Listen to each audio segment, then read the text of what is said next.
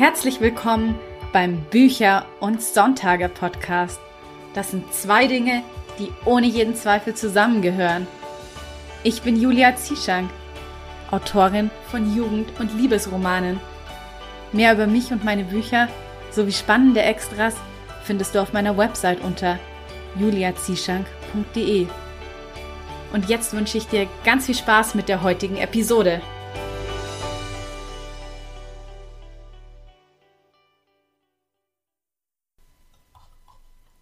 Hallo, schön, dass du auch am heutigen Sonntag wieder eingeschaltet hast. Ich hoffe, du hast einen ganz fantastischen Sonntag und genießt die ersten warmen Frühlingstemperaturen. Bevor es gleich mit dem Interview losgeht, habe ich noch ein paar Ankündigungen zu machen. Und zwar sind das ein paar persönliche Dinge. Ähm, unter anderem eine Entscheidung, die mir echt nicht leicht gefallen ist. Und zwar, ich sage es jetzt einfach direkt, ich werde den Podcast für ein paar Monate pausieren. Es wird voraussichtlich erst im Spätsommer weitergehen. Damit du das nicht verpasst, wenn es wieder neue Episoden gibt, solltest du unbedingt dem Podcast auf Spotify und Apple Podcasts folgen. Mm, der Grund aber erstmal für die Pause ist, dass ich es momentan einfach zeitlich nicht schaffe. Ich habe ja schon öfter erwähnt, dass ich pro Episode mindestens einen kompletten Arbeitstag investiere und momentan habe ich so viele Projekte parallel laufen. Und es ist einfach so, dass ich das Gefühl habe, ständig will jemand etwas von mir und ich werde dauernd aus meinem Arbeitsflow rausgerissen, was wirklich schade ist, weil mir auch gerade der Fokus fehlt, tatsächlich um irgendetwas Neues zu schreiben. Ich habe auch schon seit mehreren Monaten kein Manuskript mehr geschrieben. Ich überarbeite immer nur. Das mache ich jetzt aktuell im April auch wieder ganz intensiv. Da überarbeite ich nämlich mit Annika Lorenz unser Gemeinschaftsprojekt, was wir jetzt aus dem Lektorat bekommen haben. Und da gibt es übrigens das Cover jetzt schon vorab auf Patreon zu sehen. Und ich muss ganz ehrlich sagen, ich bin so, so happy gewesen, als ich den ersten Coverentwurf gesehen habe, weil der war schon absolut großartig und ich hatte wirklich Freudentränen in den Augen, weil es ist nicht selbstverständlich, dass einem die Cover von Verlagen immer sofort gefallen oder dass sie einem überhaupt gefallen.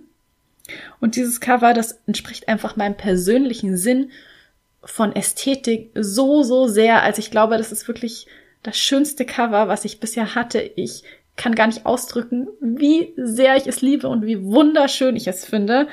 Und ja, falls du es auch schon vorab sehen wirst, dann klick auf jeden Fall mal auf den Link zu Patreon, den du in den Shownotes zur heutigen Episode findest ja, ich kann es auf jeden Fall kaum erwarten, mit dir all die tollen Details zu teilen zum Klappentext und ja, einfach mehr zu erzählen über unser Projekt, was wir immer anpitchen als Tribute von Panem trifft Alice im Wunderland.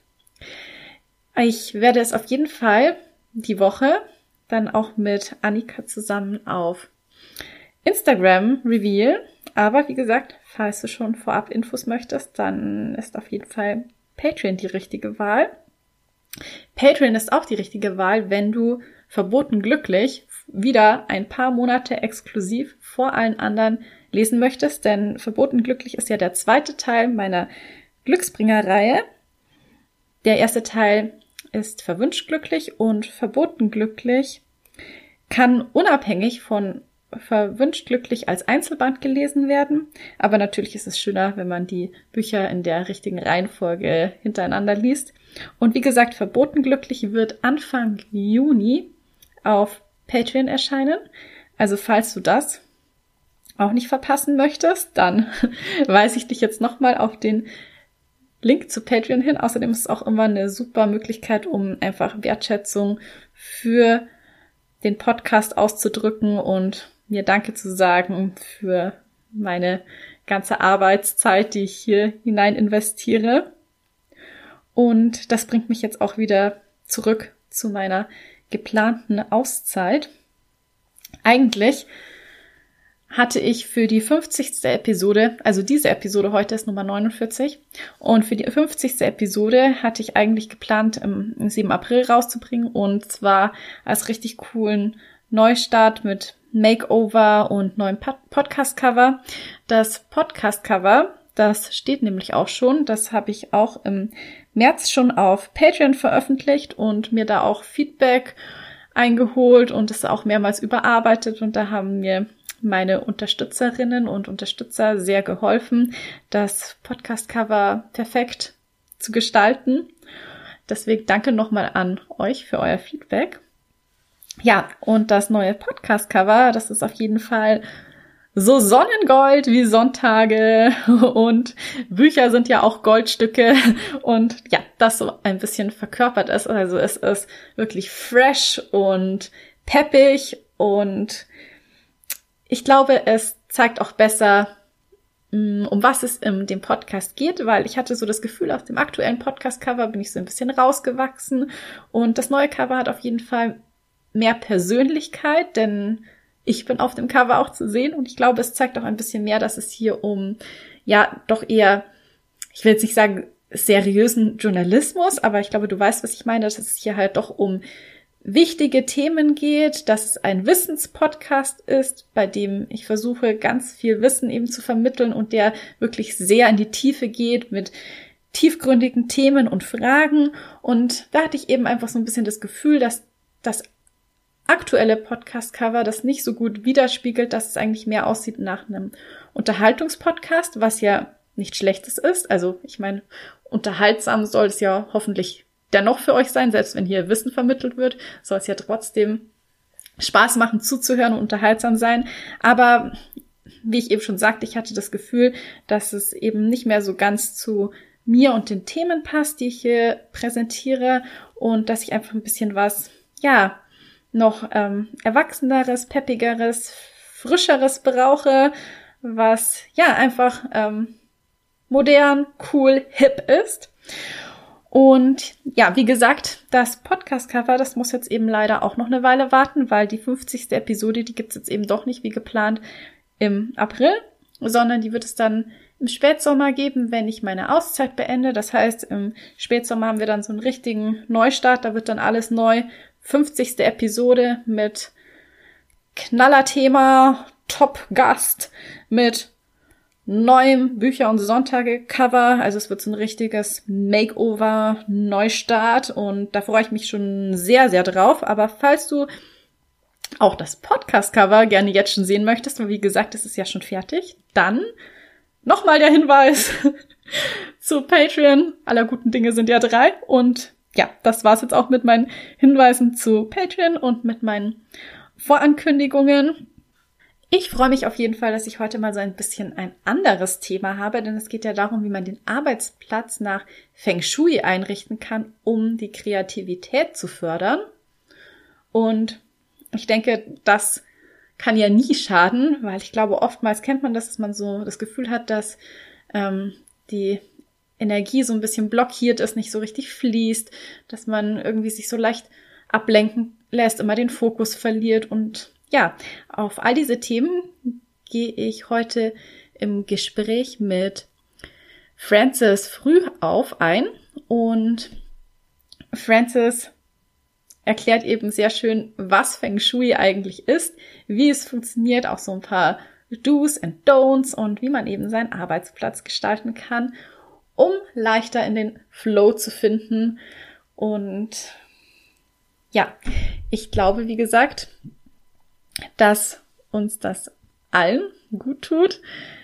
Und ja, ich bin jetzt sehr gespannt auf dein Feedback zur heutigen Episode, wie du das findest. Du kannst mir gerne schreiben, ob du mehr solcher Episoden auch möchtest, die so ein bisschen, ich sag mal, über den Tellerrand hinausblicken, die nicht so ganz nur auf Schreibthemen fokussiert sind. Natürlich wird es auch weiterhin Episoden geben, die sich wirklich ganz speziell nur mit Schreibthemen befassen, aber ich persönlich finde es eben auch toll, wenn man mal so ein bisschen was hat, was ja auch Bezug zur Kreativität nimmt, aber eben vielleicht ein bisschen darüber hinausgeht, mal so ein bisschen das Themenspektrum ausweitet. Deswegen lass mich sehr, sehr gerne wissen, wie dir die heutige Episode zum Thema Feng Shui gefallen hat. Und ich würde mal sagen, wir legen jetzt direkt los mit dem Interview.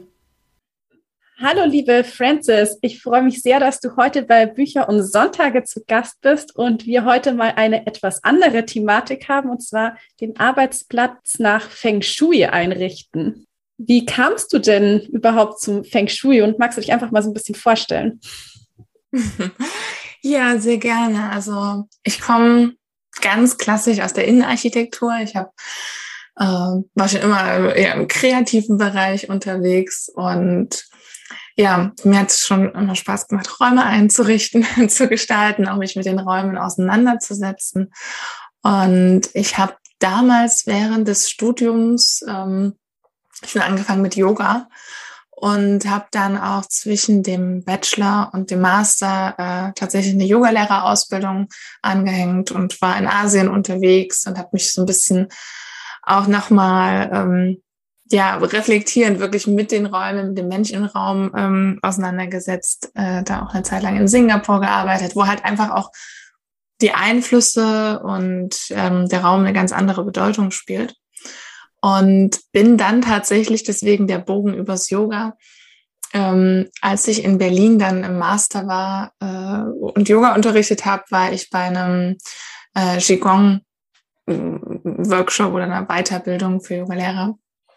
Und da haben wir ganz viel natürlich mit der chinesischen Medizin gearbeitet, das heißt mit, den, mit der Energie, die durch den Körper fließt. Und das war so ähm, eindrucksvoll und ich habe das so stark gespürt, dass ich in dem Moment, das ist quasi so ein Aha-Moment gab, ich dachte, Mensch, das gibt's auch im Raum und ich kann das nicht ausblenden. Also ich habe davor jahrelang äh, Feng Shui eher belächelt, kam eher aus der ja, kreativen und design- und minimalistischen Schiene und ähm, habe das auch immer noch heute so beibehalten. Also ich, ähm, bei mir hängen keine Drachen oder überall Kristalle in der Wohnung. Feng Shui geht auch ohne. Aber das war letztendlich so die Verbindung wirklich von Yoga und dem, dem Raum, ähm, was mich dann zum Feng Shui gebracht hat. Jetzt hast du ja gerade schon so ein bisschen die den Energiefluss und die Meridiane angesprochen. Was ist denn Feng Shui ganz allgemein? Also wie funktioniert es? Also Feng Shui richtet sich vor allem nach den Himmelsrichtungen und übersetzt heißt das Wind und Wasser. Wind steht für die Richtung. Wind kommt immer aus einer bestimmten Richtung angeströmt und trifft uns dann. Und Wasser ist Energie. Wasser leitet Energie. Wasser ist immer in Bewegung. Und Feng Shui schaut quasi an welchem Ort welche Energie fließt und wie wir sie für uns nutzbar machen können. Also wenn du sagst Wasser, hat es dann auch sowas mit Wasseradern zu tun? Ähm, auch, auch, ähm, das ist nochmal eine, eine andere äh, sozusagen Unterkategorie. Es geht ähm, auch Richtung Geomantie sehr stark, also ist auch verbunden, da sind die Grenzen verschwimmen dann manchmal zum Feng Shui, aber ja, Wasseradern haben auch einen Einfluss. Ähm, die haben ähm, kurz gefassten Einfluss, wie eben angebrochen, dass das Wasser in Bewegung ist und ähm, die Wasseradern strahlen dann quasi nach, nach oben in einem bestimmten Winkel durch die Reibung des Wassers und das kann uns ähm, ja den Schlaf kosten oder kann sich negativ auf unsere Zellen, auf unsere Gesundheit auswirken. Und das ist witzigerweise wieder was, was zum Beispiel auch mein Opa äh, ganz streng und ähm, schon seit ja, seiner Kindheit auch lebt und der hat nichts mit Feng Shui zu tun. also es ist natürlich auch so ein bisschen, Feng Shui ist jetzt das aus dem Chinesischen, was ähm, ja, was da eine lange und ähm, ja, Tra Tradition hat, also seit über 3000 Jahren dort weitergegeben wurde. Aber es sind natürlich auch einzelne Elemente wiederzufinden, äh, auch ähm, ja, die hier in Deutschland schon lange praktiziert wurden und die aber nicht unter dem Titel waren. Du machst ja auch eine Feng Shui-Analyse von Räumlichkeiten. Wie muss man sich das denn vorstellen? Um, ähm, also, das, ich, ich fange mal so an, dass es am sinnvollsten immer ist, weil das ist mir nämlich ganz wichtig, deswegen sage ich das gern dazu, dass ähm, ich werde oft gerufen, wenn die Räumlichkeiten nicht passen. Das heißt, im Umkehrschluss ist es natürlich ideal, wenn mich jemand kontaktiert, der gerade auf der Suche einer neuen Wohnung oder eines Hauses ist und wir dann schon von Anfang an schauen, welcher Grundriss, welche Richtung passt zu der Person. Und da ist es so, dass wir verschiedene Ebenen haben. Also es gibt zum einen die Formensprache im Feng Shui. Das sind teilweise Sachen, die man schon mal ja wo gelesen hat, die ähm, ein bisschen auch einfacher noch umzusetzen sind, direkter umzusetzen sind. Zum Beispiel ähm, kein Spiegel im Schlafzimmer. Das ist so ein Beispiel der Formensprache. Das schaue ich mir dann natürlich nochmal im Detail an, also in der Wohnung, wenn dort schon gewohnt wird und sonst als Impuls zum Einzug. Dann ähm, gibt es noch zwei ganz, ganz wichtige Faktoren. Die einen, also das ist das Vajay, das ist der Bezug zur Person. Das heißt, welche Richtung tut dir jetzt beispielsweise Julia gut, wenn du dich ähm, konzentrieren willst oder welche Richtung ist gut für deine Gesundheit. Und da achte ich drauf, dass sich die Richtungen besonders im Eingang widerspiegeln, also dass du aus einer guten Richtung ähm, in die Wohnung kommst, dass du einen guten Schlafplatz hast und vor allem auch dann so die Orte, an denen du dich einfach lange aufhältst, meistens ist es dann der Schreibtisch, dass die, ähm, ja, dass du da unterstützt wirst einfach und diese Richtungen sind unser Leben lang bei uns sozusagen, die ähm, einmal ermittelt. Ähm, kannst du alles danach ausrichten, auch der nächste Umzug, auch irgendwie dann im, im Büro mal schauen oder in, ähm, ja, quasi bei deinen Eltern mal schauen, wie es da aussieht, in welche Richtung du da geschlafen hast. Das ist sehr konstant und das macht auch den Unterschied äh, zu dem nächsten. Und das sind die äh, fliegenden Sterne und das ist die Energie, die an dem Ort selbst ist. Das heißt, die ist gebunden auch an ein periodisches System. Das wechselt sich alle 20 Jahre. Und da schaue ich quasi, wie ist die Wohnung am besten zu nutzen und ähm, ja, welche, welche Qualitäten sind da gerade aktuell aktiv. Und das ist ein ganz schöner, ähm, ja, ganz schönes Konstrukt aus verschiedenen Ebenen, die man dann ähm, in Varianten natürlich durchsprechen. Also ich komme nicht und ähm, sag, jetzt muss alles irgendwie blau sein und du magst kein Blau. es muss alles im Element Wasser sein und du rennst schreien davon, sondern es ist, wenn ich in eine Wohnung komme, es ist natürlich ein ganz enger Prozess mit den mit den ähm, ja, Bewohnern sozusagen, mit den, den Eigentümern. Wir schauen wirklich, in welche Richtung soll es auch gerade im Leben hingehen, wo sind die Baustellen, was können wir nochmal positiv unterstützen. Ähm, ja, dann ist es, ist es meistens eine lange Bekleidung, langer Prozess, bis, bis dann alles final an Ort und Stelle ist. Du siehst es jetzt gerade nicht, aber ich musste jetzt echt fast lachen, weil du voll ins Schwarze getroffen hast, jetzt gerade mit der Aussage mit Blau, weil wirklich, wenn ich eine Farbe nicht besonders mag, dann ist es Blau. Und ich dachte mir gerade, wie gibt's das denn jetzt? Ähm, da kann ich dich jetzt auch gleich mal fragen äh, welche Rolle spielen denn so Farben in unserem Leben? Also bei mir war es zum Beispiel wirklich schon immer so, dass mir von ähm, blauem Licht so ein bisschen schlecht einfach wird. Also das kennt man ja vielleicht mal manchmal an Weihnachten, dann gibt es so blaue Lichterketten oder sowas und dieses blaue Licht, das finde ich persönlich ganz, ganz furchtbar. Ähm, ja, das gibt natürlich da auch wieder, eine, man kann nicht immer alles ähm, ganz klar beantworten, weil ähm, weil vieles zusammenspielt. Also zum einen gibt's ja auch da wieder die Farbpsychologie, ne, die, die verbunden ist, aber hier jetzt in dem Fall ähm, sind wir auch verknüpft mit den fünf Elementen. Und das heißt, dass du, wenn du das Element Feuer beispielsweise ist, dass es dann schon sein kann, dass einfach Wasser ähm, kontrolliert dich in dem Fall.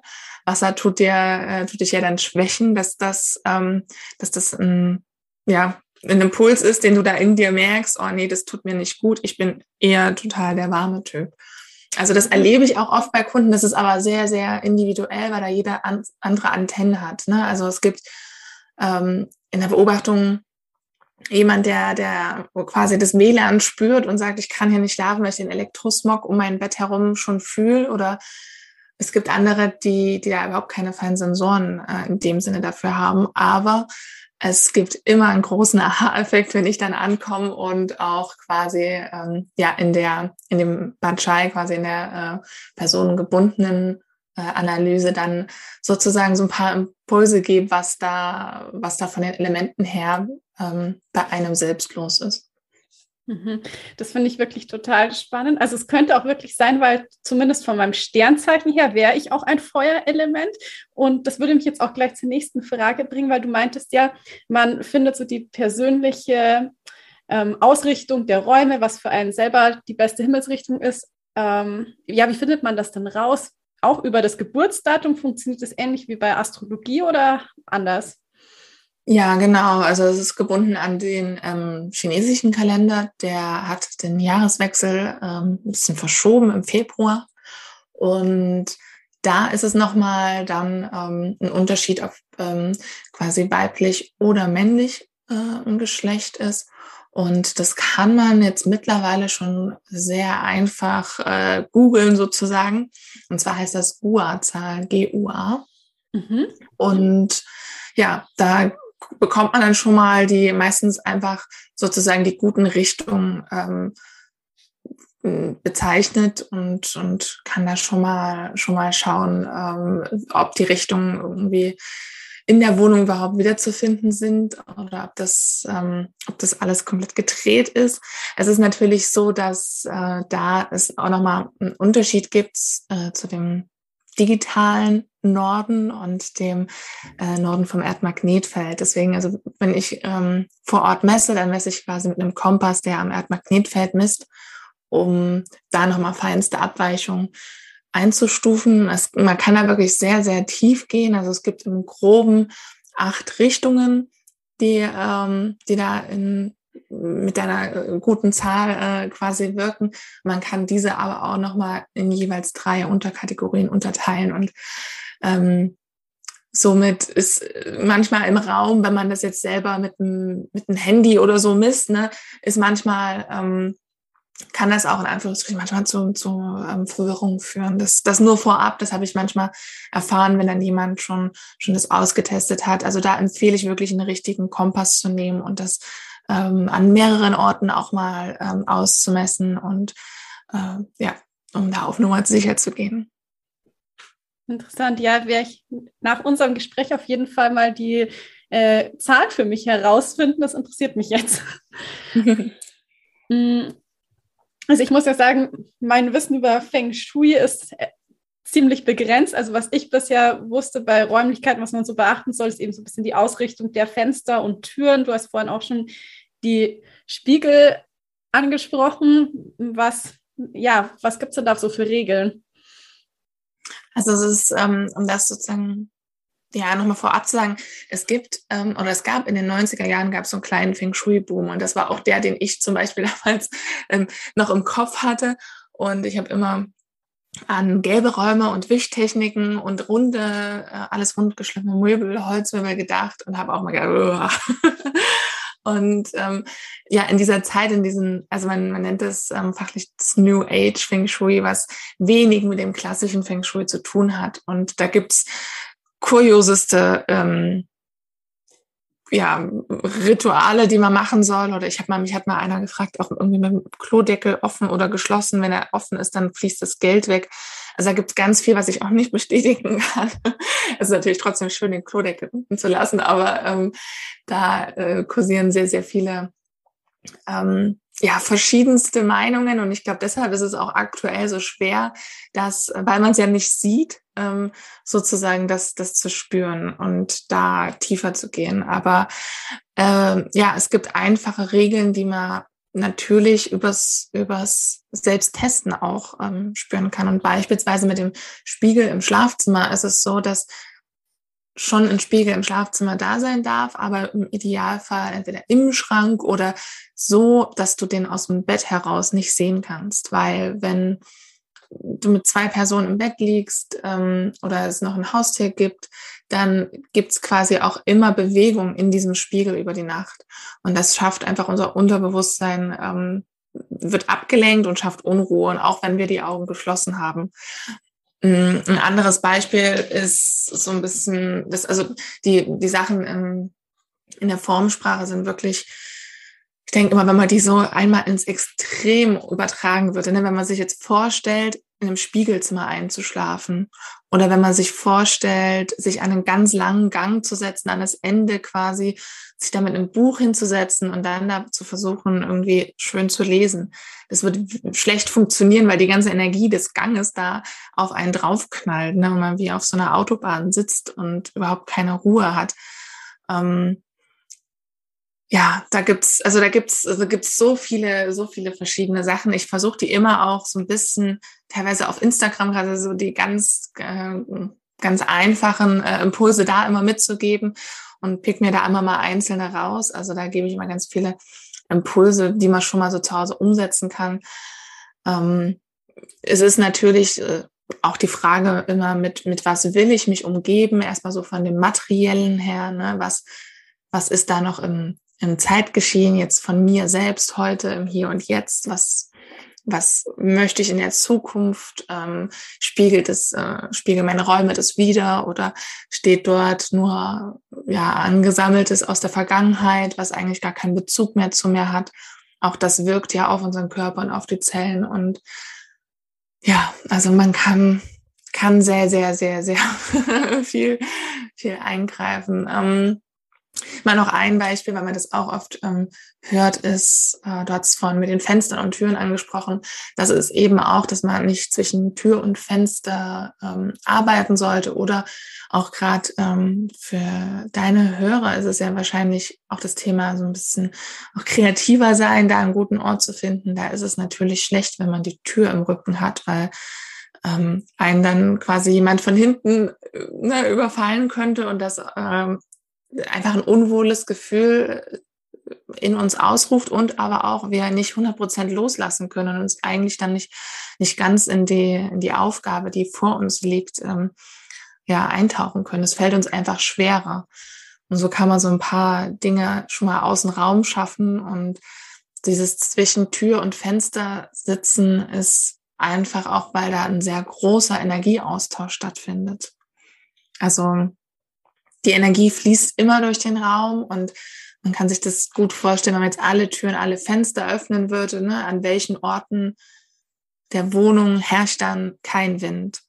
Und das sind die Orte, die eher eine Yin-Qualität haben, die eher ja zum auch zum Entspannen, zum Runterkommen, zum Auftanken da sind.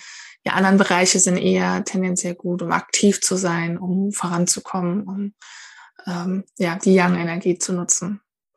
Mhm, spannend. Ich würde jetzt gerne noch mal so ganz allgemein fragen, was sind denn überhaupt so Störbereiche oder wie kann man denn dann auch so, ja, so ein paar universelle Regeln, was man allgemein tun kann für ein besseres Raumklima? Also Störbereiche, das haben wir ja vorhin schon angesprochen, ist auf jeden Fall auch ähm, gerade im, im, Schlaf oder auch im Arbeitsbereich natürlich schon auch ähm, der Elektrosmog, der da ist. Also da würde ich besonders beim Bett vor allem darauf achten, dass ähm, ja, dass man äh, möglichst auch nichts eingesteckt hat in die Steckdose, sondern dass der Wecker und alles mit mit ähm, Batterie und ja einfach nicht nicht zu viel um einen herum sozusagen am Kopfende herumschwirrt, weil einfach die Zellen nachts regenerieren und ähm, uns das negativ beeinflusst und wir dann nicht so in den Tiefschlaf äh, sinken können.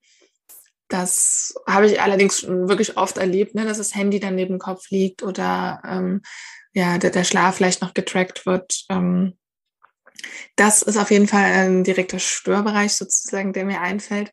Und dann ähm, die vorhin angesprochenen Ecken und Kanten, das sind auch Bereiche, wenn wir uns da länger aufhalten, ähm, dann wirkt das wie, wie Giftpfeiler auf einen. Das heißt, wenn du ähm, so sitzt, zum Beispiel, dass hinter dir der Schrank mit der, mit der Ecke, genau, das ist ein großer Schrank, der, der Raum einnimmt ist und der schießt quasi mit seiner Ecke auf deinen Rücken, dann ähm, sind das auch Bereiche, die man so ein bisschen abmindern kann. Entweder, ähm, ich habe schon oft einfach Hängepflanzen davor gehängt oder ähm, ja, was oben auf den Schrank draufgestellt, was runterwächst oder wenn es ähm, Dachbalken, das ist zum Beispiel auch so, dann kann man halt schöne Tücher noch drüber hängen oder die Möbel im Raum, wenn es äh, Vorsprünge gibt, eben so anordnen, dass da nicht überall Ecken und Kanten sind. Ähm, aber das äh, ja, trifft vor allem auf die Bereiche zu, wo wir uns halt wirklich sehr lange aufhalten, ne, die, die dann einen großen Einfluss haben. Oder auch der Eingangsbereich, wenn man da reinläuft und erstmal irgendwie so eine Schrankecke vor einen hat, dann ist es einfach, es blockiert eines, es, es stoppt. Und witzig ist da, dass es äh, auch wieder hier im Großen gedacht ähm, nochmal natürlich einen ganz anderen Einfluss hat und das auch äh, gerade in Hongkong ähm, von den, von den Banken genutzt wird, sozusagen das Nachbargebäude mit so diesen Giftfeldern abzuschießen und ähm, sich da höher zu positionieren und um, um ja, ne, quasi die, die Macht äh, bei sich zu behalten. Also ich finde es immer interessant, auch da mal durch die Straße zu spazieren und auch da mal ähm, Architektur zu beobachten, wie sie auf uns wirkt und wie sie in der Proportion und unserem Urinstinkt, äh, ja, was sie da für einen Einfluss auf uns hat. Ne? Haben wir das Gefühl, wenn wir ähm, unter irgendwie Stelzen laufen, dass das Haus über uns einbricht oder ein Boden aus Glas ist auch nicht ganz natürlich für uns. Ne? Wenn wir da drüber laufen in einem Bürogebäude, ist es meistens auch eher, naja, ich will schnell drüber Gefühl, als ich setze mich jetzt hier entspannt mal noch auf den Boden. Ähm, ja, das, das sind so hm, auf jeden Fall die Sachen. Ähm, in der Wohnung gucke ich halt immer, also wenn jemand sich andersrum eher gesagt, wenn jetzt jemand sagt, er fühlt sich unwohl in den Räumen, dann wäre meine erste Frage halt, das Bett mal anzuschauen, ne, den Eingang anzuschauen. Das sind so die Stellschrauben, wo ich als allererstes ansetzen würde und die dann auch einen, einen großen Einfluss haben. Und der Einfluss kommt so nach, ja, man sagt so nach drei Monaten. Also ähm, wenn du jetzt morgen das Bett umstellst, wird sich wahrscheinlich übermorgen noch nicht viel ändern, aber es muss äh, einfach mal ein bisschen wirken lassen und ähm, ja, kann auch, äh, ich weiß nicht, wie du, ob du dein, dein Bett mal umgestellt hast oder ob du da so Typ bist, äh, dafür das Zimmer mal neu anzuordnen oder steht bei dir schon immer alles an einer Stelle? Also in der Wohnung bin ich ja jetzt erst seit drei Jahren und da habe ich jetzt das Bett nicht verändert, weil es auch nicht so viel Platz ist. Also ich hatte gar nicht so viele Möglichkeiten, es irgendwo an eine andere Wand zu stellen. Muss aber auch sagen, dass ich eigentlich hier schon wirklich gut schlafe. Hm. Das ist oft ein Punkt, ähm, also zum einen, wenn, wenn man in einen Raum reinkommt und bei sich ist, ähm, dann glaube ich, haben wir schon so ein guten Impuls oder beziehungsweise habe ich das oft bei meinen ähm, Kunden beobachtet, dass die durch äußere Einflüsse dann das Bett zum Beispiel verstellt haben. Also ich hatte mal ähm, eine Kundin, da hat dann, ähm, hat dann irgendwie der Bekannten- und Freundeskreis gesagt, nee, du musst das Bett doch dahin stellen. Wie sieht denn das aus? Kannst du es doch nicht hier haben? Daraufhin hat sie dann nochmal alles nach dem Einzug quasi umgestellt und hat aber seitdem schlecht geschlafen, hat sich nicht richtig wohl gefühlt und als ich dann ankam und wir dann wirklich die Analyse gemacht haben und ich ihr das dann aufgezeigt hat, welche Richtung denn tendenziell für sie gut wären, dann äh, ist ihr Gesicht auch quasi einmal eingeschlafen. Sagt man, nein, das, da hatte ich es ganz am Anfang mal kurz stehen und dann hat aber jeder gesagt, stell das anders. Ähm, ja, oder dann sind irgendwie, es sind durch äh, ja die Eigentümer der Wohnung, durch Hausverwaltungen und sonst wen, ähm, sind manchmal einfach schon die Räume so vordefiniert durch Steckdose da, Bett kommt einfach dorthin. Ne? Also wir haben auf diesen ganz freien Impuls, wo stelle ich jetzt das Bett hin, wie du jetzt auch sagst, du bist eingeschränkt in deinen Möglichkeiten. Ähm, ist natürlich schade, dass es oft ähm, gar nicht so da ist, aber es gab noch nie äh, eine ja, eine Feng Shui-Beratung, wo wir gar nichts verändern konnten. Also es gibt meistens Sachen, die wir ein bisschen optimieren können. Mhm. Weil, apropos optimieren, also da würde mich jetzt vor allen Dingen interessieren, vielleicht kann ich ja meinen Arbeitsplatz optimieren und meinen Schreibtisch eventuell. Da habe ich ein bisschen mehr Möglichkeiten als mit meinem Bett, dass ich den Schreibtisch woanders platziere. Was wären denn da so für Möglichkeiten, um den, ja, um produktiver zu sein? Also wenn man jetzt so das, das ideale ähm, den idealen Arbeitsraum uns vor Augen führen, dann sitzt du so, dass du äh, einen guten Ausblick hast, aber auch einen Ausblick in den Raum hinein. Das heißt, dass hinter dir eine Wand ist und du sozusagen die schützende Wand im, im Rücken hast, die dir Stabilität gibt und du nach vorn Platz hast und sehen kannst, was da, was da im Raum passiert. Ähm, dann ist natürlich auch die Richtung wirklich äh, entscheidend. Ich habe es auch schon oft gemacht, dass wir wirklich den Schreibtisch dann einfach um so ein paar Grad, weil dann ähm, ja es, es manchmal wenige Grad sein können, die da entscheiden, ähm, umgestellt haben, dass der Schreibtisch dann oder der, der Raum so ein bisschen in die Diagonale ausgerichtet wurde. Dann ist natürlich beim Schreibtisch so, dass alles, was du im Raum siehst, ähm, auch immer wieder in Wechselwirkung mit dir ist. Das heißt, äh, was, was ist in dem Raum, was steht da um dich herum, ähm, lenkt dich das ab? Also uns lenken tendenziell ganz, ganz offene Regale ähm, mehr ab wie ein geschlossenes Ordnungssystem mit, mit ein, zwei schönen Deko-Elementen. Ähm, ne, weil wir dann sozusagen immer, ja, die, die, die Fülle uns so ein bisschen erschlägt. Und genauso auf dem Schreibtisch, ich weiß, ich bin auch äh, Gruppe kreativ und auch gerne mal kreatives Chaos, aber es macht ein ganz anderes Gefühl, wenn wir morgens an den Schreibtisch kommen und der leer ist, der so ist, dass wir direkt starten können. Also da ist meine äh, Empfehlung auf jeden Fall so ein bisschen da auch Ordnung auf den Schreibtisch ähm, zu etablieren und dann wiederum ein paar schöne Blumen oder ähm, ich habe hier in meinem Büro einen kleinen Diffusor auch stehen, der ähm, nochmal ja auf auf die Sinne wirkt, ne? also dass man sich das Arbeiten ringsherum auch wirklich schön macht, ähm, das, das macht schon mal einen großen Effekt. Man sagt auch die erfolgreichsten, also die, die Schreibtische der erfolgreichsten Menschen, die sind leer. Ja, also ich glaube, da habe ich jetzt gerade schon so ein paar Sachen für mich rausgehört, was ich da noch optimieren könnte, auf alle Fälle. Gibt es dann auch noch irgendwelche, ja, jetzt hast du gerade schon Diffuser angesprochen, noch so ein paar andere Dinge, was ich machen kann, um vielleicht mehr in Flow zu finden und die Kreativität noch etwas besser fließen zu lassen? Ähm, naja, es spielt natürlich auch eine Rolle, ähm, da sozusagen dir wirklich äh, Rituale äh, in dem Sinne auch des, des Ankommens in dem Raum ne, zu, zu etablieren. Das kann auf jeden Fall uns unterstützen, da den, den Shift zu haben von dem, was gerade, auch wenn es in, äh, in einer Wohnung ist, ne, quasi Wechsel vom, vom Wohnzimmer ins, ins Büro oder von der Wohnzimmerecke in die Büroecke.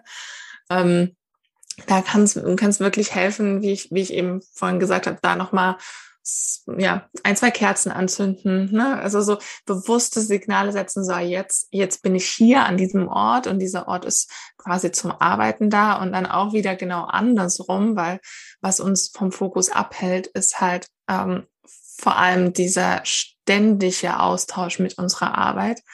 Ähm, das heißt auch, wenn du dann das diesen Arbeitsraum sozusagen verlässt, den dann auch alles, was, was dort ist, energetisch auch dort zu lassen. Ne? Ähm, das wird wieder übertragen übers Schlafzimmer, äh, wenn wir im Bett liegen und sehen da quasi den, es ist jetzt ein WG-Zimmer und du siehst da den Schreibtisch und du siehst da die Stapel an Büchern, an vielleicht Unisachen, die da liegen. Oder du hast auf dem Nachtschrank noch ganz viel Literatur, die du unbedingt lesen willst. Und dann steht da auch noch der ähm, der Stapel mit der Wäsche, die noch zusammengelegt werden muss, dann sind das alles Dinge, die wir vor dem Einschlafen nochmal mit aufnehmen und wo es uns schwerfällt, überhaupt auch in die Regeneration zu gehen. Und nur wenn wir dann entspannt sind und, und Kraft getankt haben, dann können wir natürlich auch wieder den, ne, ähm, ja, fokussiert arbeiten. Also wenn es wirklich in einem Raum zum Beispiel sich abspielt, dann würde ich schauen, dass man da auch über einen Vorhang, über ein Himmelbett oder ähm, ja über das Stellen der Schränke sozusagen dann die Bereiche wirklich als Bereiche und als äh, Zonen ausarbeitet und dann dort auch wirklich ist. Und um da nochmal ein praktisches Beispiel zu nennen, ähm, ist es ähm, ja, sind es Gruppierungen von Farben, von Materialien, die uns da unterstützen können. Ähm, ein gutes Beispiel, was man sich ähm, gut vorstellen kann, ist unter einem Sofa zum Beispiel eine Sofagruppe, die mit äh, Sessel und äh, Couch wirkt mehr als, als Einheit, als Gruppe, ähm, wenn da nochmal ein Teppich drunter liegt. Ne? Also wir können schauen, dass sozusagen auch unter dem, auch unter dem Schreibtisch nochmal einfach ein Teppich gefasst ist, der diesen, der diesen Bereich ganz klar definiert und ähm, ja, so auch äh, uns, uns unterstützt, wenn wir dort sind und dort ankommen. Kann man auch so ganz pauschal was sagen zu Farben, dass zum Beispiel bestimmte Farben die Kreativität erhöhen oder ist es eher etwas, was mit der jeweiligen Person zusammenhängt? Ja, also ich, ähm, ich habe viel auch ähm, selbst mit, äh, mit Büros äh, zusammengearbeitet ne, oder habe ähm, auch jetzt ja, Konzerne unterstützt in der, in der Gestaltung ihrer Arbeitswelten. So. Und da kann man natürlich nicht jeden Einzelnen dann ähm, ja, sein eigenes Einzelbüro äh, in seiner Farbe äh, gestalten. Dort kann man natürlich schauen, dass dann, dass es einfach die Wahlmöglichkeit gibt. Aber es gibt natürlich Farben, die uns ähm, in, in eine bestimmte Stimmung versetzen. Und da würde ich jetzt sagen, je nachdem, was das Aufgabenfeld ist, der, ähm, der Arbeit, äh, sag ich mal, im, Grundsätzlichen. Ne? Es ist so, dass, dass eher ähm, buntere Farben uns natürlich auch äh, auf, auf neue Ideen bringen oder unsere, unsere Kreativität ankurbeln, anders als ein ähm, ja, sehr, sehr dunkler äh, Raum oder äh, aber ich würde da unterm Strich wirklich jetzt in dem auf, auf, auf ähm, dich oder auf einzelne Personen bezogen in der Wohnung wirklich sagen, dass es, dass es individuell ist ähm, und dass es ja, dass man es, dass man es aber dann auch ähm, natürlich umsetzen ähm, darf. Das heißt, auch mal da zu schauen, welche Farbe tut mir denn gut. Ne? Weil ich habe viel auch das Gegenteil erlebt, in, in dem Sinne, wenn ich jetzt sage, okay, viel mit, mit, mit Farbpsychologie und Farbwirkung auseinandergesetzt. Aber wie du vorhin gesagt hast, wenn du Blau nicht sehen kannst, und Blau hat eigentlich einen sehr beruhigenden und ähm, ja eher reinen Charakter. Ne? Wenn, du, wenn du das überhaupt nicht abkannst, dann bringt es dir nichts, wenn ich jetzt sage, ähm, rot äh, erwärmt und, und aktiviert. Ähm, ja, von daher würde ich auf jeden Fall einladen, mal zu schauen, an welchen Orten man sich ähm, wohl fühlt und wie die Orte auf einen wirken und was die Orte so für, für Qualitäten haben. Ähm, auch wenn du deine Augen jetzt mal schließt und sozusagen mal reinspürst, wenn du jetzt deinen perfekten Arbeitsplatz ähm, zum Kreativsein, zum fokussiert Arbeiten, zum wirklich Deep Dive, ähm, der, der in deiner Vision zusammensetzen könntest, dann bin ich mir ziemlich sicher, dass da direkt von deinem Bauch, von deiner Intuition heraus, ähm, von dem Herzen da eine Farbe auf, auftaucht, die, ähm, die du gern magst und die dich da unterstützt. Mhm. Ja, spannend. Äh, ich glaube, ich habe jetzt da gerade, wenn ich so drüber nachdenke, auf jeden Fall gesehen, dass ich mir wahrscheinlich noch mehr Pflanzen zulegen sollte, weil irgendwie hatte ich gerade so ein Bild mit so ähm, Jungle vor Augen. Ja, ja, das, ähm, also es gibt natürlich, ähm, um da nochmal vielleicht ähm, doch auch was ja zum Umsetzen natürlich wieder zu, zu ähm, geben. Es gibt natürlich Elemente, mit der wir die das, das Chi, das Prana ähm, im Raum ankurbeln können. Und das sind zum Beispiel wirklich Pflanzen, die gesund sind. Also auch mal ähm, Schnittblumen oder ähm, in der Küche halt frisches Obst in einem Obstkorb. Ähm, alles, was, was, ja, was schön dekoriert ist, was, was frisch ist. Ähm, und genauso wieder andersrum schaden natürlich äh, Bereiche, die verwelkte Pflanzen sind, vertrocknet, ähm, angeschimmelte Äpfel oder Müll. Äh, das hat du ja vorhin gesagt, auch mit den Störbereichen. Ne? Das ist sozusagen dann das, ähm, das Schar-Ski, also das schadende Ski, äh, was, was uns da eher nicht hilft, in die Energie zu kommen. Und deswegen Pflanzen kurbeln auf jeden Fall ähm, an und ja, man kann dann noch halt äh, schauen, wo stellt man beispielsweise auch den Diffusor, der ja in Bewegung ist, wo stellt man den auf, wo stellt man die Pflanzen auf. Ich habe sogar in einem meiner Bücher mal geschrieben, in Verwünscht glücklich, ein Zimmer verrät viel über seinen Bewohner. Es würde mich natürlich interessieren bei dir als Feng Shui-Expertin, wie viel verrät dir denn die Raumgestaltung, wenn du einen ja, Raum zum ersten Mal betrittst über seinen Bewohner? Ähm, ja, spannend, weil ähm, ich ja immer in, ins Leben komme, wo die Person an einem Punkt der Veränderung ist. Also ich ähm, erlebe ja sozusagen die Räume immer dann, wenn die Person sich eine Veränderung wünscht und wenn sie quasi eher auch aus dem alten Raum herausgewachsen ist, weil das einfach auch nochmal unterstützen kann im Prozess der Veränderung.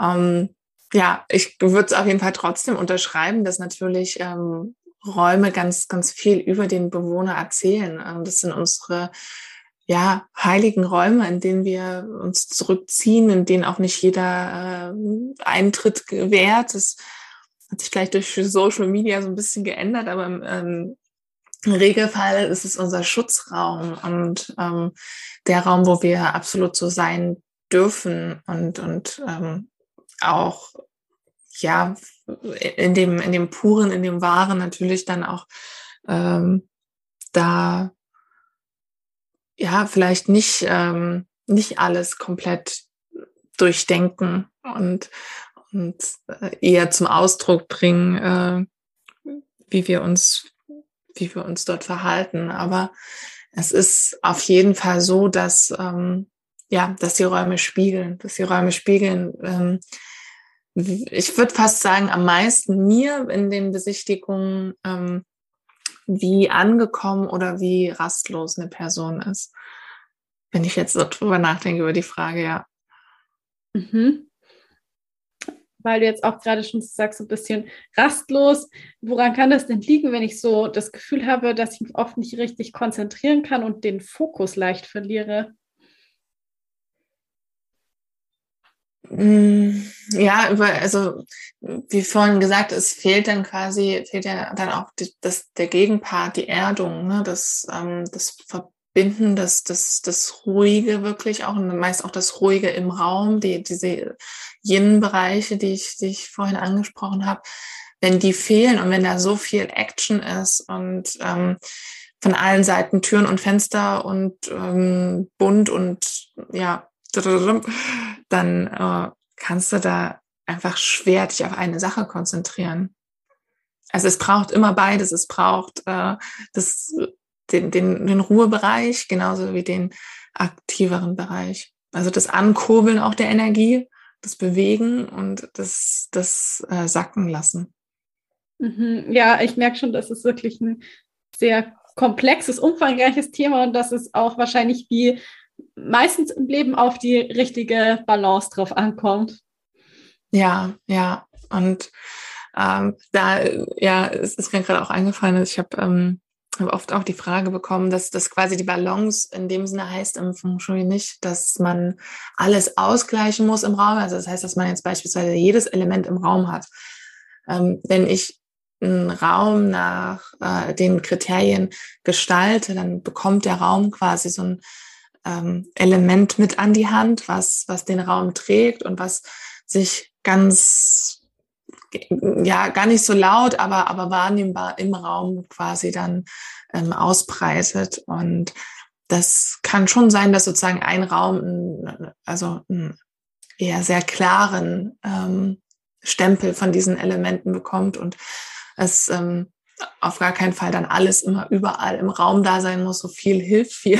Das, das habe ich wirklich oft gehört. Ach, ich habe ich ähm, habe auch nach nach Feng Shui eingerichtet. Ich habe alle Elemente im Raum überall. Das ähm, ja gleicht dann auch wieder alles aus und äh, dann kann man es auch weglassen. Für mich macht ja auch immer ein großes Bücherregal ganz viel bei der Gemütlichkeit eines Raumes aus. Also da bin ich wahrscheinlich auch ganz Autorin. Ich liebe es, in Räume zu gehen und dann sehe ich da ganz viele Bücher. Was für ein Element wären denn Bücher?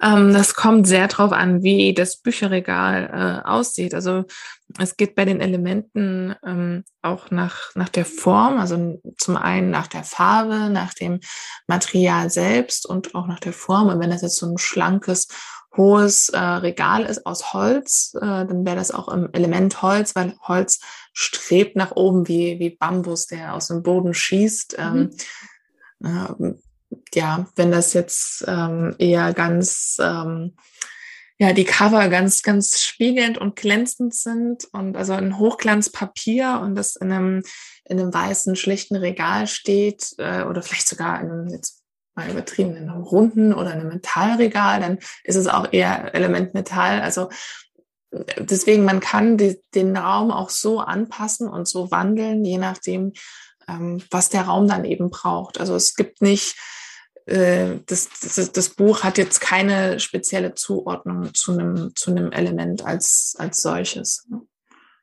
Mhm. Hättest du noch so einen ähm, Tipp oder irgendwas, was du gerne noch den Hörerinnen und Hörern mitgeben möchtest? Ähm, ja, es ist ähm, natürlich, es waren jetzt viele, viele Sachen. Ich habe dir zum, im Vorgespräch ja auch schon gesagt, es fällt mir total schwer, manchmal da äh, so die, die Dinge in, in Anführungsstrichen einfach hier mitzugeben, weil es eben so tief geht. Aber was auf jeden Fall jeder machen kann, ist mehr in, in die äh, Auseinandersetzung, in den Dialog zu gehen, in die Beobachtung mit den eigenen Räumen und da überhaupt erstmal schauen, okay, wie fühle ich mich denn zu Hause? Wie, an welchen Orten halte ich mich denn gerne auf? Ähm, wo merke ich, oh, da bin ich eigentlich äh, nur kurz drin, Licht an und am besten ähm, ja, halte ich mich da ganz kurz auf. Also mal so zum einen mal so reinspülen in die eigenen Räume, würde ich auf jeden Fall mal als Impuls mitgeben.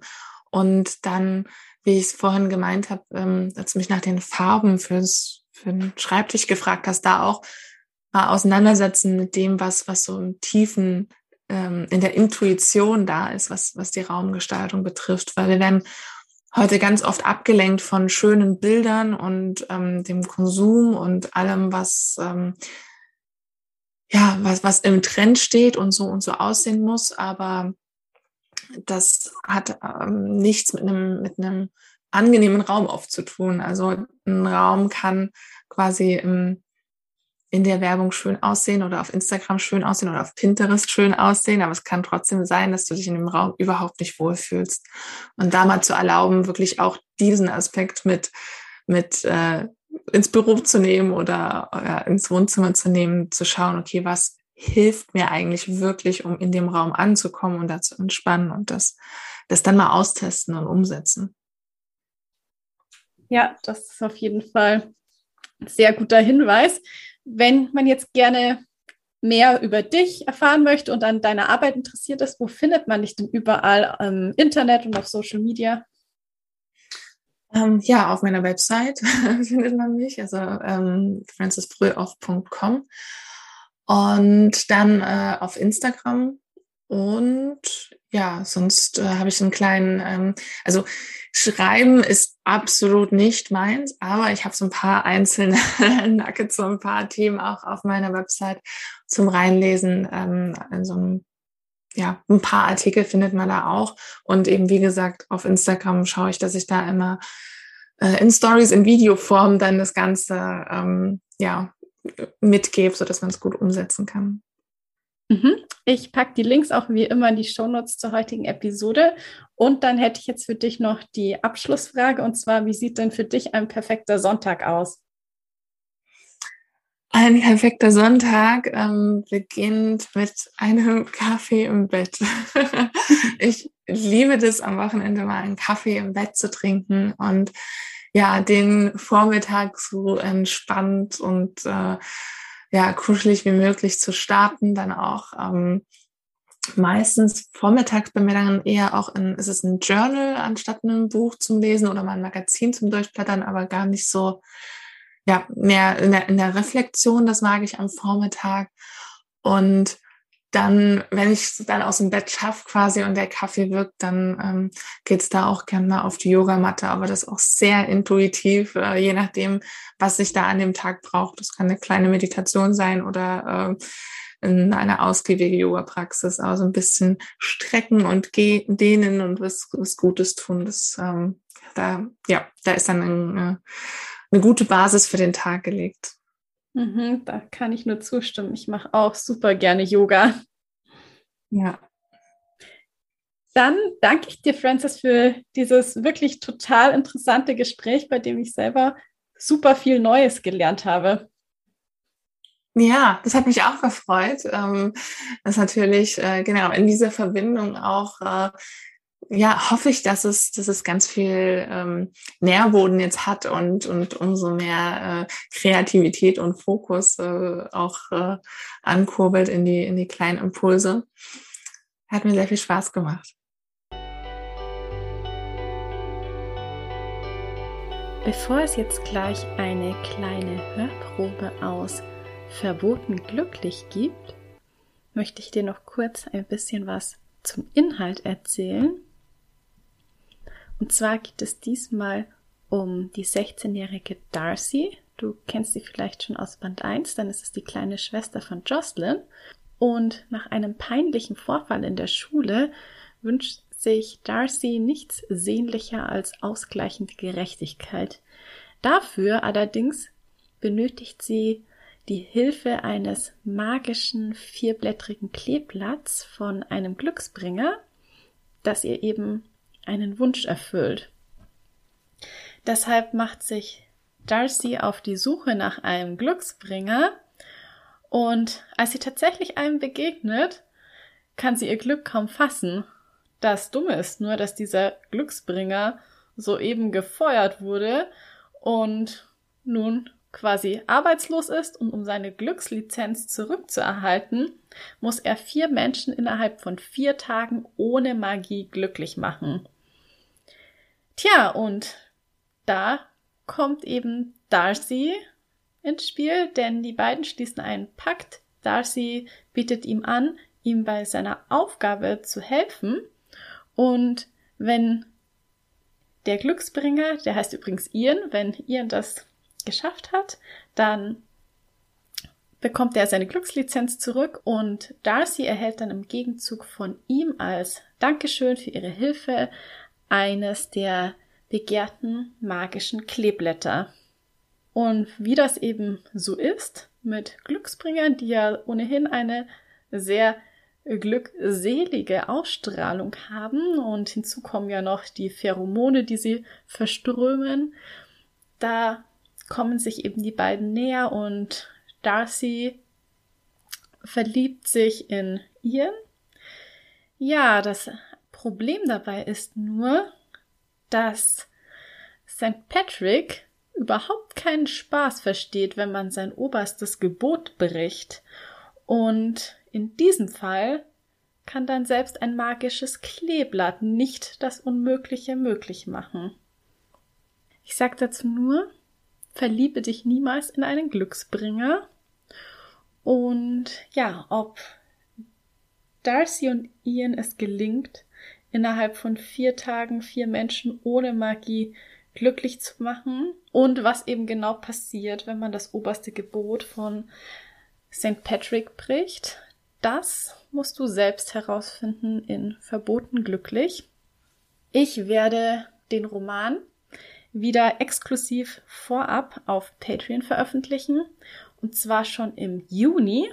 Das heißt, wenn du dich bis Ende Mai auf Patreon angemeldet hast, dann bekommst du automatisch Anfang Juni verboten glücklich als E-Book in deinem Wunschformat. Also es gibt EPUB oder Mobi. Genau. Und ja, wenn du es wie gesagt schon ein paar Monate vorab vor allen anderen exklusiv lesen möchtest, dann schau auf jeden Fall auf Patreon vorbei. Es lohnt sich. Nicht nur wegen Verboten glücklich, sondern auch, weil du dort aktuell schon das Cover sehen kannst von meinem Gemeinschaftsprojekt mit Annika Lorenz. Das offizielle Cover Reveal ist ja erst am Dienstag. Dann kannst du es auch auf Instagram anschauen. Damit würde ich mal sagen, viel Spaß bei der Hörprobe aus verboten glücklich. Ich ließ meinen Blick durch den Park schweifen. Große Bäume mit blattlosen, knorrigen Ästen säumten den Weg. Ein paar Raben huschten auf der Wiese umher, und der Himmel war in dicke graue Wolken gehüllt. Mit einem Seufzen lehnte ich mich gegen einen der rauen Stämme und starrte auf meine Schuhspitzen. Ich wusste nicht, was ich tun oder wo ich noch suchen sollte. Tränen ließen meinen Blick verschwimmen. Ärgerlich blinzelte ich sie weg. Ich begann zu frösteln. Die Kälte kroch mir in die Glieder und nistete sich in meinen Knochen ein. Wenn ich noch lange hier draußen blieb, würde ich mir bestimmt eine fette Erkältung einfangen. Wobei, da musste ich wenigstens am Montag nicht zur Schule. Freitag, der dreizehnte. Wie ich diesen Tag hasse, schimpfte eine Männerstimme hinter mir.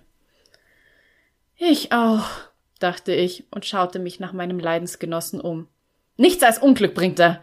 Woher hätte ich das denn ahnen können? Aber nein, natürlich ist das alles meine Schuld, weil ich meine Aufgabe nicht mit der nötigen Sorgfalt erledigt habe. Ein Junge, der ein paar Jahre älter war als ich, trat hinter einem der dicken Baumstämme hervor. Noch hatte er mich nicht entdeckt, weil er zu sehr mit Schimpfen beschäftigt war. Dabei hätte das jedem passieren können. Er schlug mit der Faust gegen den Baumstamm. Du wirst die Konsequenzen für deinen Fehler tragen und vier Menschen glücklich machen äffte er die tiefe Stimme von jemand anderem nach. Wenn du daraus gelernt hast und deine Aufgabe wieder ernst nimmst, bekommst du deine. Er stoppte sich, als er mich bemerkte. Peinlich berührt, weil ihm mein Starren aufgefallen war, blickte ich zur Seite. Tut mir leid, dass du das mit anhören musstest. Für gewöhnlich kenne ich diesen Gefühlszustand gar nicht, aber ich hatte einen wirklich miesen Tag. Das kenne ich, murmelte ich. Ich konnte seinen Blick auf mir ruhen fühlen, während es in meinem Kopf ratterte. Er war wie aus dem Nichts aufgetaucht. Hier im Mount Joy Square Park. Er redete davon, Menschen glücklich zu machen, und er trug eine kleeblattgrüne Jacke. Laut den Erzählungen von Mia und Josie hatte ihr Glücksbringer auch immer kleeblattgrün getragen. Das konnte doch kein Zufall sein, oder? Mir klappte der Mund auf. Ist alles in Ordnung mit dir? Der Junge runzelte die Stirn. Mein Herz schlug mir plötzlich bis zum Hals. Ich blinzelte und starkste auf ihn zu. Er musste es sein. Eine andere Erklärung gab es nicht. Ich holte tief Luft, während ich irgendwie versuchte, meine Gedanken zu sortieren und in eine logische Reihenfolge zu bringen, was nicht ganz einfach war, da mich die unglaublich hellen blauen Augen des Jungen ziemlich aus dem Konzept brachten. Überhaupt sah er unverschämt gut aus, mit den kantigen Gesichtszügen, die gleichzeitig perfekt symmetrisch waren, der geraden Nase und einem Mund, bei dem Ober- und Unterlippe exakt gleich groß zu sein schienen. Seine helle Haut wies nicht den geringsten Makel auf, und seine hellbraunen Haare wellten sich an den Enden. Ich. Ich brauche deine Hilfe, brachte ich zaghaft hervor. Tut mir leid, aber ich kann dir nicht helfen. Ich habe gerade genug eigene Probleme sagte er und wandte sich zum Gehen. Nein, warte. Endlich fand ich meine Stimme wieder. Du bist ein. Ich senkte die Stimme. Glücksbringer, nicht wahr? Er hielt inne und kniff misstrauisch die Augen zusammen. Was hast du da eben gesagt? Ich spürte, wie ich rot wurde. Was, wenn ich mich doch irrte und er ein ganz gewöhnlicher Junge war? Er musste ja glauben, ich wäre aus einer Irrenanstalt entlaufen. Dass du ein Glücksbringer bist? brachte ich leise hervor. Er taxierte mich schweigend. Dass er es nicht sofort abstritt oder mich für verrückt erklärte, gab mir neue Hoffnung. Habe ich recht? Wer will das wissen? Er verschränkte die Arme vor der Brust. Hatten die anderen nicht immer von einer unglaublich positiven, ja geradezu glückseligen Ausstrahlung gesprochen? Dieser Glücksbringer wirkte nicht besonders glücklich. Im Gegenteil, Irgendetwas schien ihn zutiefst zu bedrücken. Ich bin Darcy O'Callaghan und ich brauche ein Kleeblatt von dir. Bitte, schob ich flehend hinterher. Ich bedauere es zutiefst, aber wie ich schon sagte, ich kann dir nicht helfen. Er machte eine entschuldigende Geste mit den Händen. Aber du bist doch ein Glücksbringer. Meine Verzweiflung musste mir deutlich anzusehen sein, denn seine Miene wurde weich. Er taxierte mich, als würde er etwas abwägen. Schließlich sagte er Ich war ein Glücksbringer. Wie bitte? Ich bin eben gefeuert worden. Er verzog zerknirscht das Gesicht. Ich konnte fühlen, wie mir meine Gesichtszüge entglitten und ich ihn entgeistert anstarrte. Das durfte doch nicht wahr sein. Da begegnete mir ein Glücksbringer, und dann war es ausgerechnet einer, der gerade arbeitslos geworden war. Und nun entschuldige mich, ich habe einiges zu erledigen, wenn ich meinen Job wieder haben will. Er klang ziemlich verstimmt und zog eine finstere Miene. Ich dachte, ihr Glücksbringer hättet eine wahnsinnig positive Ausstrahlung, platzte ich heraus. Für einen winzigen Moment weiteten sich seine Pupillen vor Überraschung, ehe sich seine Augen zu misstrauischen Schlitzen verengten. Woher weißt du so viel über Glücksbringer? Meine Schwester ist mal einem begegnet. Ich presste die Lippen zusammen und zuckte die Achseln. Seine Haltung war weiterhin abweisend. Ich versuchte aus ihm schlau zu werden und zu erraten, was er gerade dachte, aber es gelang mir nicht. Und was ist jetzt mit deiner positiven Ausstrahlung? Sein Kiefer nahm einen angespannten Zug an. Pheromone. Was? Ich blickte ihn verständnislos an.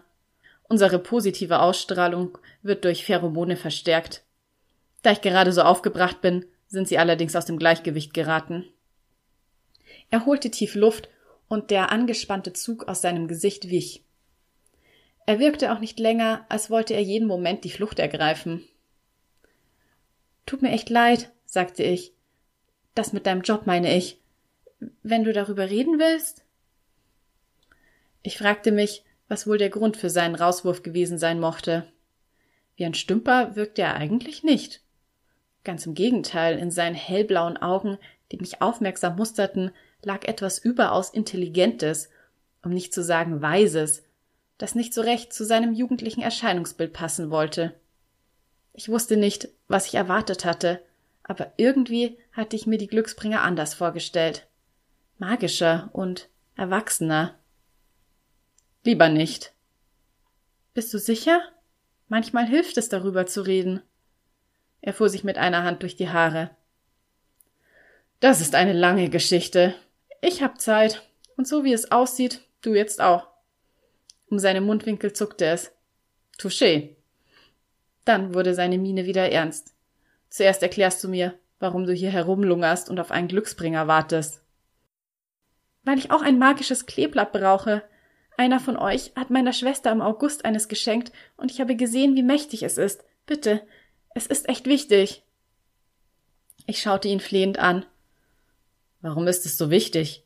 Weil, setzte ich an und verstummte. Ich biss mir auf die Unterlippe. Ich konnte ihm schlecht erzählen, wofür ich das Kleeblatt brauchte. Für einen Racheakt würde er es mir niemals geben. Ist auch egal, erwiderte er. Ich kann dir sowieso nicht helfen. Mein Boss hat mir die Glückslizenz entzogen. Die Glückslizenz? Ich blickte ihn verständnislos an. Das ist die Erlaubnis, magische Kleeblätter zu verteilen, erläuterte er. Patrick ist in dieser Hinsicht sehr streng und ich. Er geriet kurz ins Stocken. Ich habe wirklich Mist gebaut.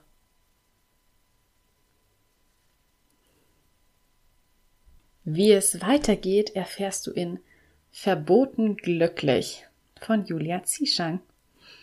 Und den Link zu Patreon, den findest du wie immer in den Show Notes zur heutigen Episode. Und dann zum Schluss noch die Bitte an dich, mir doch auf Spotify und Apple Podcasts zu folgen, denn dann verpasst du auch ganz sicher nicht die erste Episode, wenn es dann im Spätsommer oder im zeitigen Herbst weitergeht. Außerdem würde ich mich sehr freuen, wenn du mir eine Bewertung auf Spotify und Apple Podcasts da. Und ja, vielleicht nutzt ihr ja die Gelegenheit, um noch die restlichen Episoden anzuhören. Immerhin sind es ja inzwischen schon 49 Folgen und vielleicht ist da ja noch die ein oder andere dabei, für die du bisher keine Zeit gehabt hattest und dann kannst du das jetzt auf jeden Fall nachholen und ich freue mich schon sehr darauf, wenn es dann im ja, Spätsommer eben weitergeht, denn ich habe wirklich jede Menge toller Themenideen noch auf meiner Liste stehen. Also die Ideen, glaube ich, werden mir noch für eine ganze Weile nicht ausgehen und ich freue mich unglaublich, all diese spannenden Thematiken dann anzugehen und umzusetzen und selber ganz viel Neues zu lernen und natürlich mein Wissen dann mit dir zu teilen. Und damit bleibt mir nur noch zu sagen, ich hoffe, du schaltest wieder ein, wenn es Zeit ist für Bücher und Sonntage. Bis zum nächsten Mal.